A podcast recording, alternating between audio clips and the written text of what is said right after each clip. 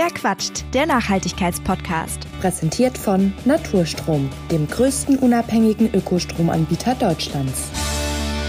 Hey und herzlich willkommen zu einer neuen Folge von Verquatscht. Schön, dass du wieder mit dabei bist. Heute mit einem ziemlich coolen Thema, wie ich finde, nämlich Nachhaltigkeit in der Gastronomie.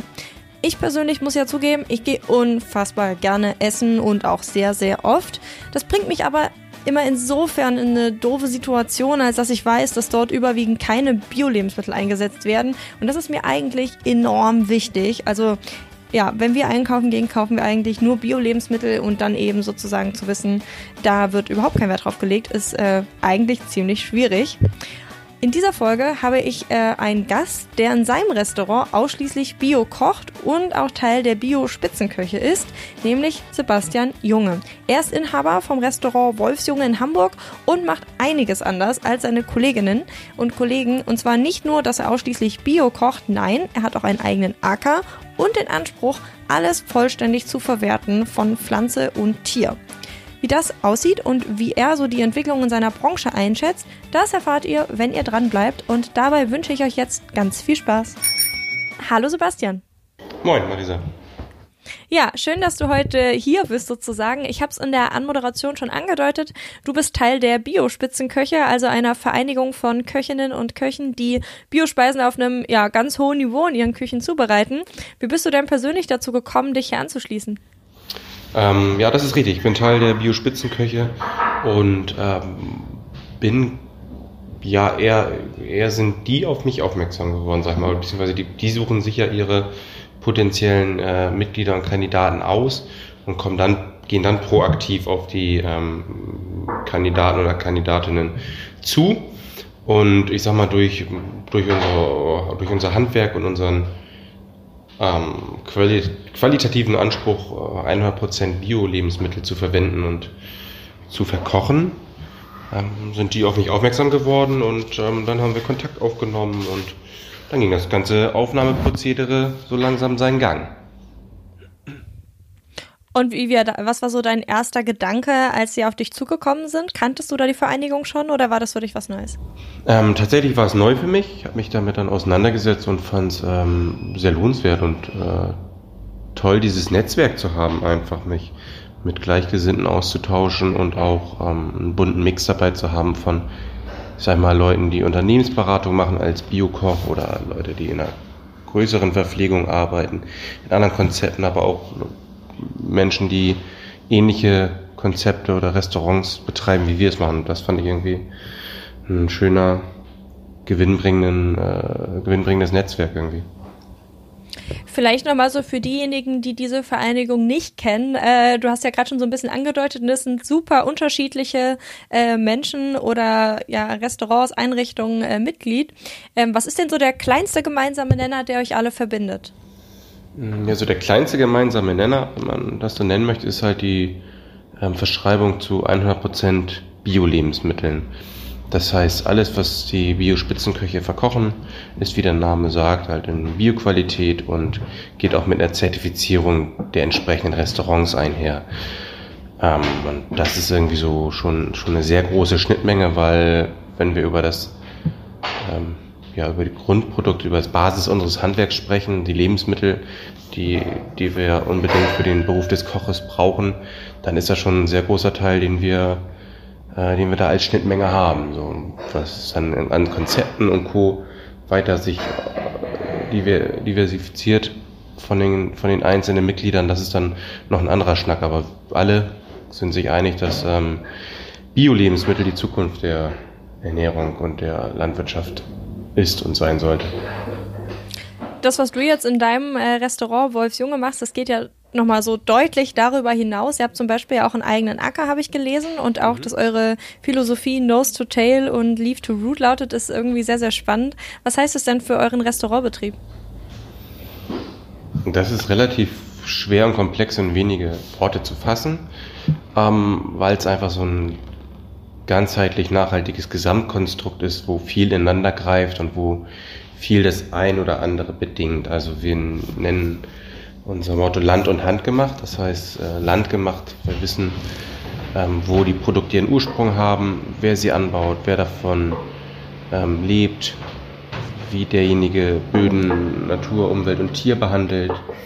Ähm, also sind uns ganz klar auch den Quellen der Lebensmittel bewusst und handgemacht, weil eben alles, was wir servieren bei uns im Restaurant, von uns selber hergestellt ist. Von der Blutwurst, wenn wir ganze Tiere verarbeiten oder Bratwurst, Pralinen, unsere Sauerteigbrote aus der sieben Jahre alten Kultur, unsere Butter, die wir abends servieren, machen wir selber. Also ähm, da ist wirklich ähm, zum einen eben der, der Ursprung des Lebensmittels sehr wichtig für uns, die Nachvollziehbarkeit und auf der anderen Seite eben auch das Handwerk, das traditionellen Ursprung hat und wir sagen wir, in, in die Moderne einfach bringen. Und das ist ähm, ja dann, dann ist so das Konstrukt für Küche und äh, Produzenten und Produzentinnen. Und dann geht es halt weiter, wie gestalten wir unseren äh, Betriebsablauf, was können wir wie nachhaltig gestalten. Wir machen uns ganz viel Gedanken über betriebliche Abläufe, mit wem arbeiten wir zusammen, ganz wichtig auch mit wem möchten wir ungern zusammenarbeiten, welche Hausbank nehmen wir, welchen Ökostromanbieter, mit welcher Wassermarke,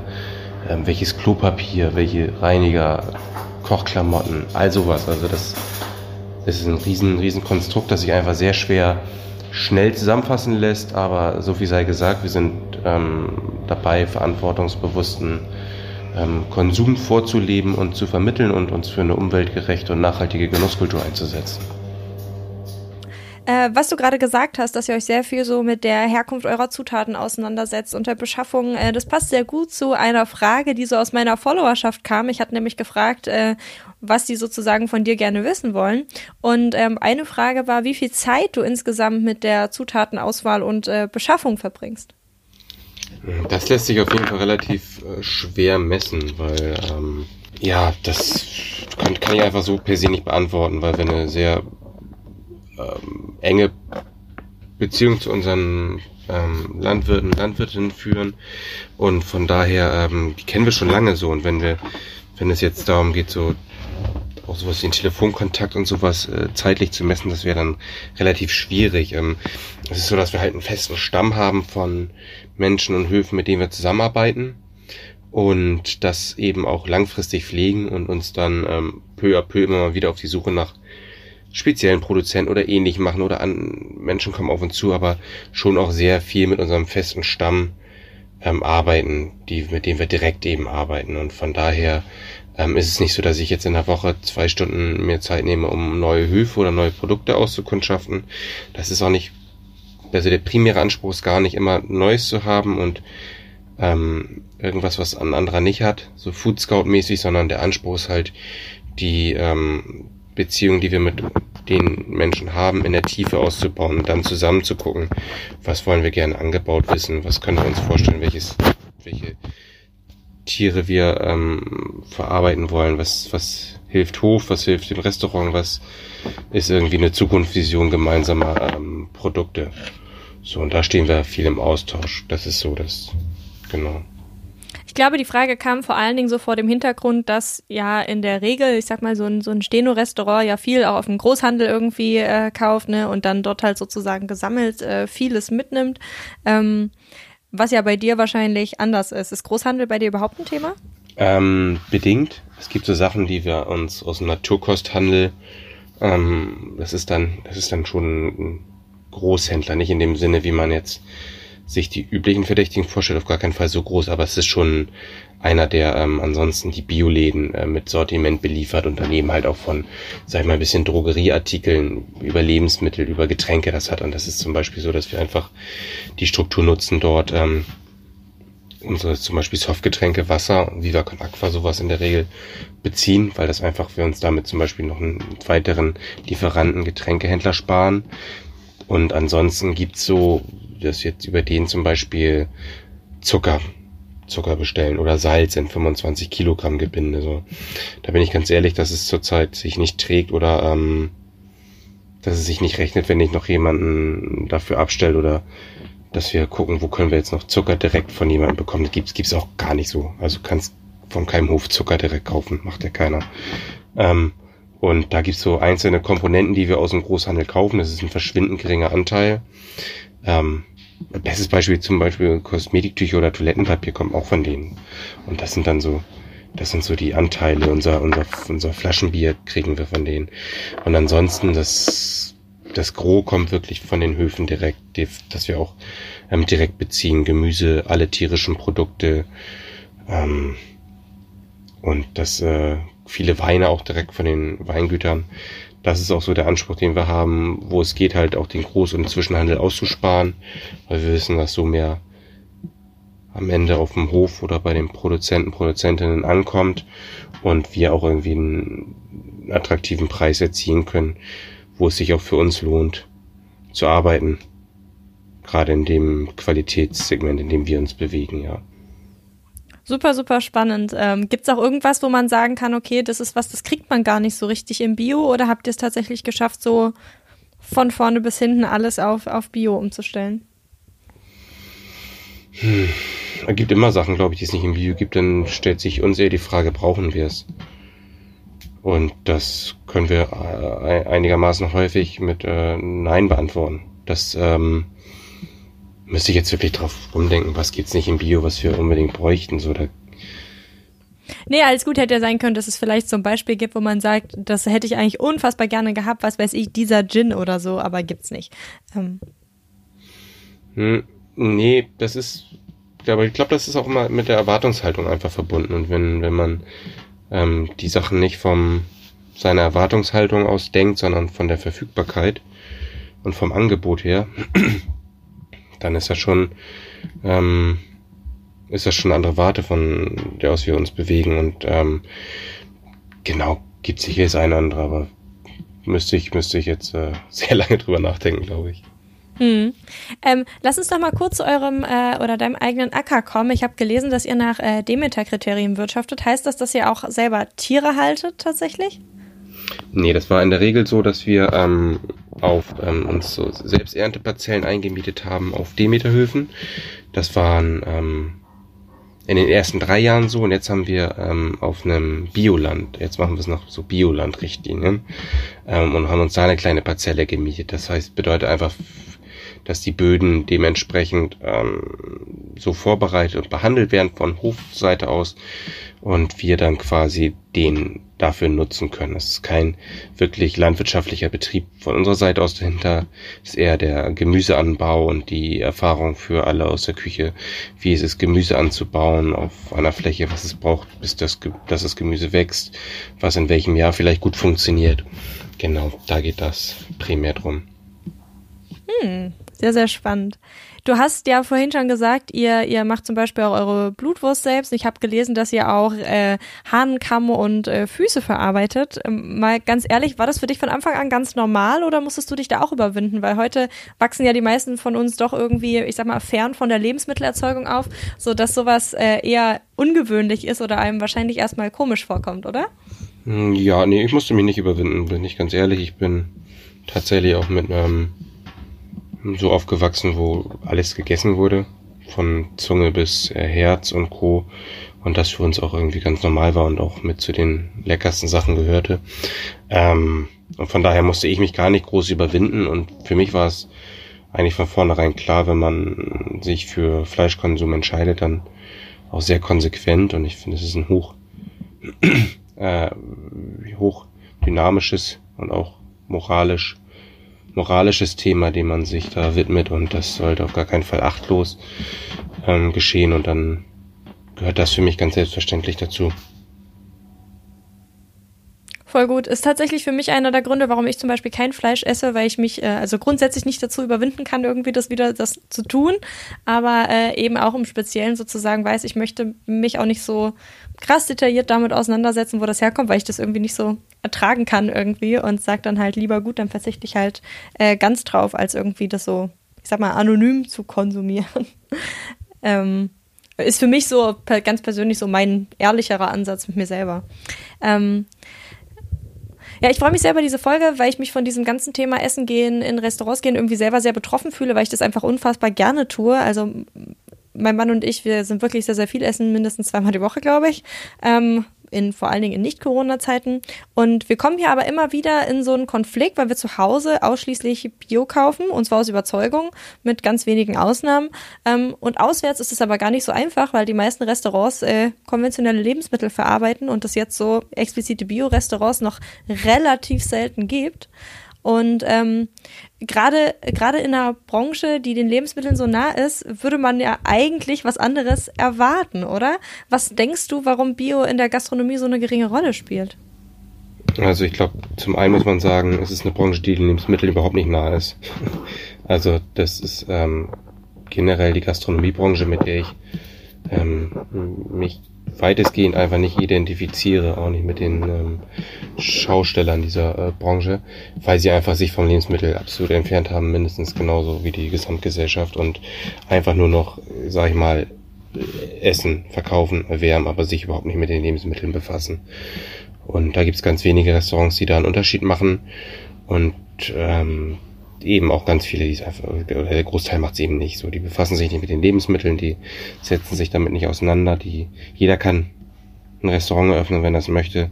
Jeder kann irgendwie in den äh, typischen blau-gelben Großhandel seiner Wahl fahren, äh, in irgendwo im Stadtgebiet sich ein paar Sachen kaufen und das irgendwie in einem Ofen zu einem zu einem Gericht zusammenkleistern. Und das ist ähm, das ist das große Problem, die Entfremdung, die von der Gesamtgesellschaft, von der Lebensmittelindustrie und von diesen Betrieben zusammen stattgefunden hat. Die Entfremdung von Lebensmitteln, die als ganz normal erachtet wird. Und von daher kann man gar nicht sagen, dass es die Branche ist, die sich viel mit Lebensmitteln befasst, sondern es ist eine Branche, die Essen verkauft.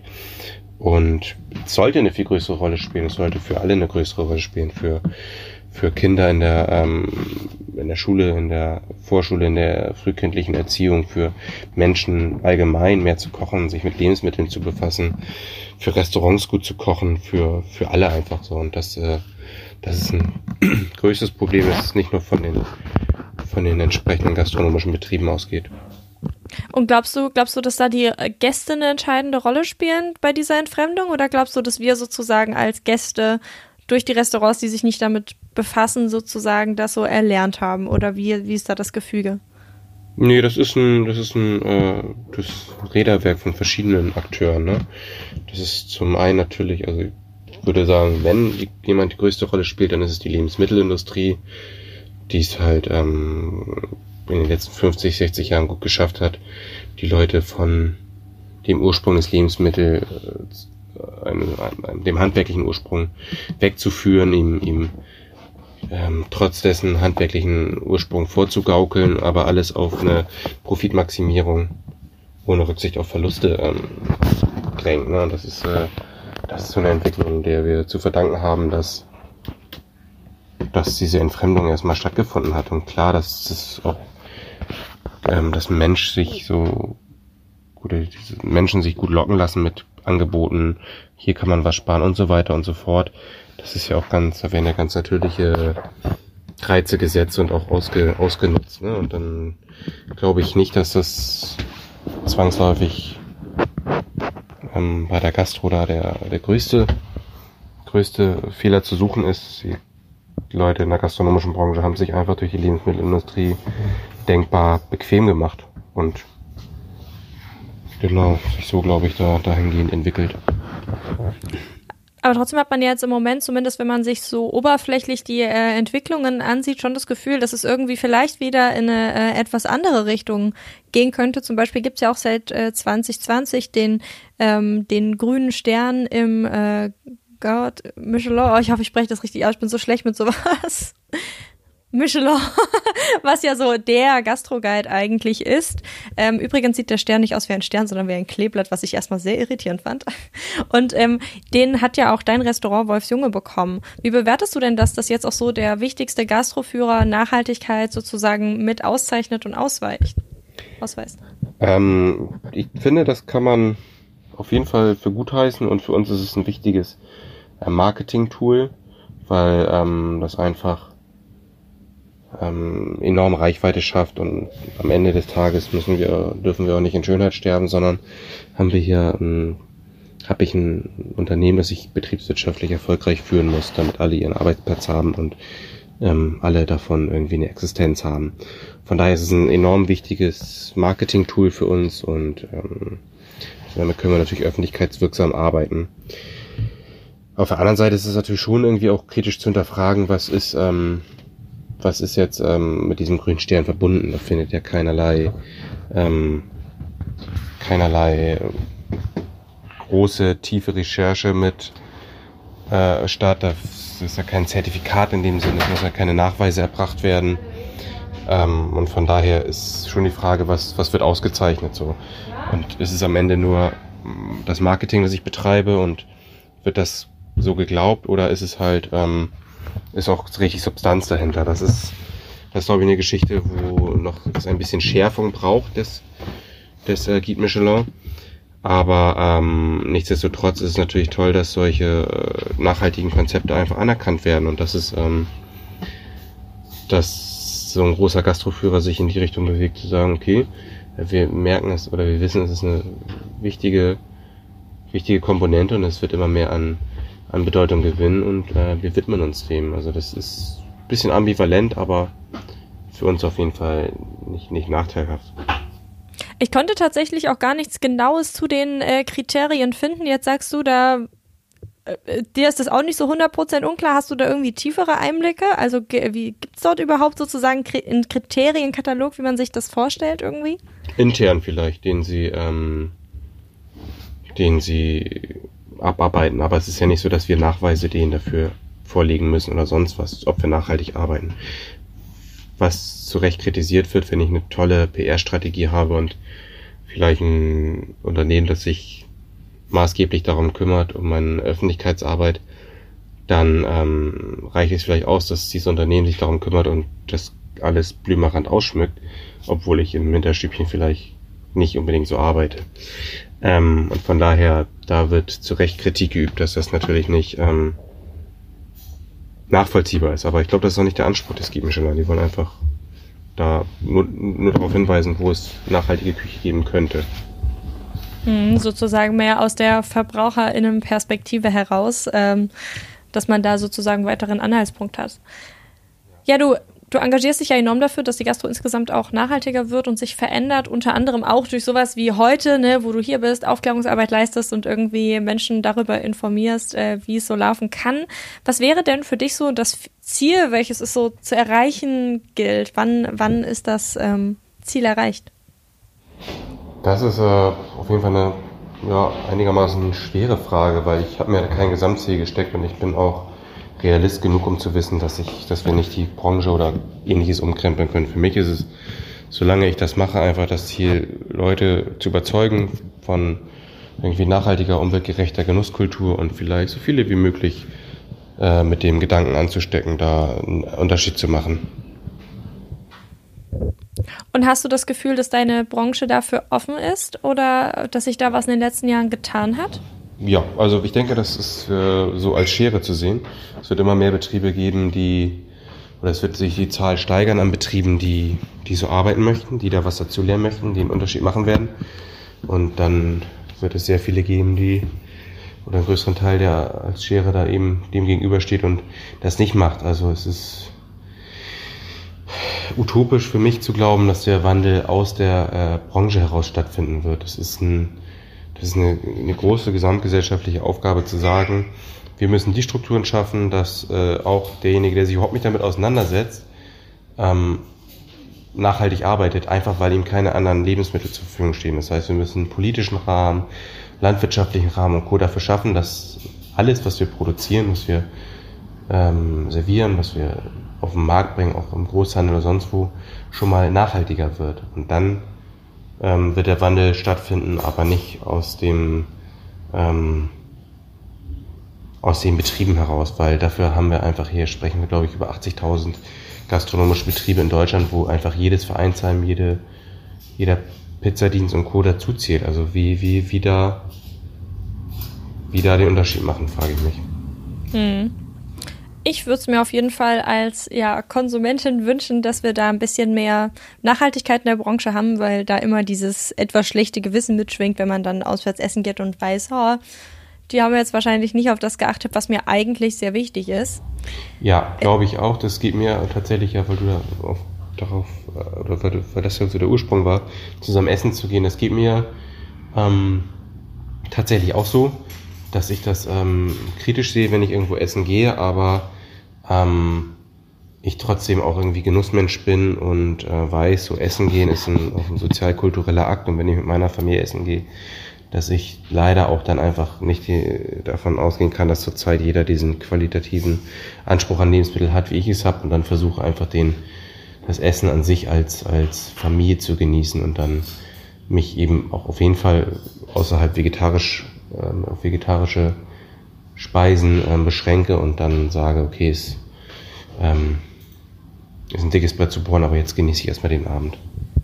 Nee, voll. Das darf man bei der ganzen Sache natürlich auch nicht vergessen, ne? dass man eben die Zeit genießen muss und äh, das auch ein Riesenprivileg ist, dass man überhaupt sozusagen rausgehen und äh, in, in ein Restaurant gehen kann. Ich glaube, das ist was, das wir in den letzten äh, zwei Jahren mehr denn je schätzen gelernt haben.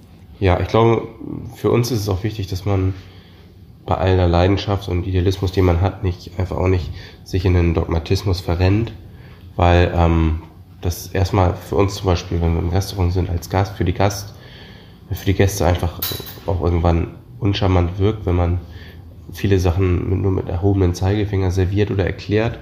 Und genauso ist es für mich wichtig, auch draußen zu sagen, wenn ich, wenn ich, wenn ich mal mir eine Portion Pommes hole, dann ist es halt eine Portion Pommes und frage einfach nicht, wo sie herkommt, sondern genieße mal eine Portion Pommes mit deiner Tochter so. Und dann geht es auch darum, dass irgendwie das irgendwie für den Moment wertschätzen zu können, auch wenn es, äh, wenn man sich vielleicht eine andere Produktqualität gewünscht hätte. Ja. Vielen, vielen Dank, dass du dir heute die Zeit genommen hast, mit uns über dieses Thema zu sprechen. Es war sehr schön. Ja, sehr gerne. Klimaneutral zu leben ist heute kaum möglich. Trotzdem können wir alle ganz einfach etwas fürs Klima tun. Ökostrom nutzen.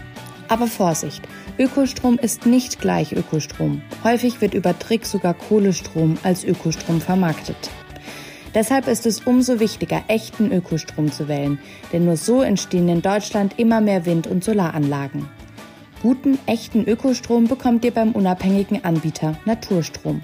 Der Ökostrom stammt hier nur aus erneuerbaren Energien in Deutschland. Außerdem investiert Naturstrom pro Kilowattstunde Ökostrom, die ihr verbraucht, einen festen Betrag in den Bau neuer Wind- und Solaranlagen. So macht Ökostrom Sinn. Wenn ihr zu Naturstrom wechselt, hat das in wenigen Minuten gleich drei positive Effekte. Erstens, euer Stromverbrauch wird sofort CO2-frei. Zweitens, ihr unterstützt aktiv die Energiewende. Und drittens, ihr bekommt 30 Euro Startguthaben. Wechseln könnt ihr jetzt einfach auf naturstrom.de slash verquatscht. Das ist naturstrom.de slash F-A-I-R-Q-U-A-T-S-C-H-T. Den Link findet ihr auch in den Show Notes. Das war's bei Verquatscht. Mehr Informationen zu den GesprächspartnerInnen findet ihr in der Beschreibung dieser Folge. Falls es euch gefallen hat, würde ich mich sehr freuen, wenn ihr eine Bewertung hinterlasst oder euren Freunden von dem Podcast erzählt und damit hoffentlich bis zum nächsten Mal. Verquatscht, der Nachhaltigkeitspodcast.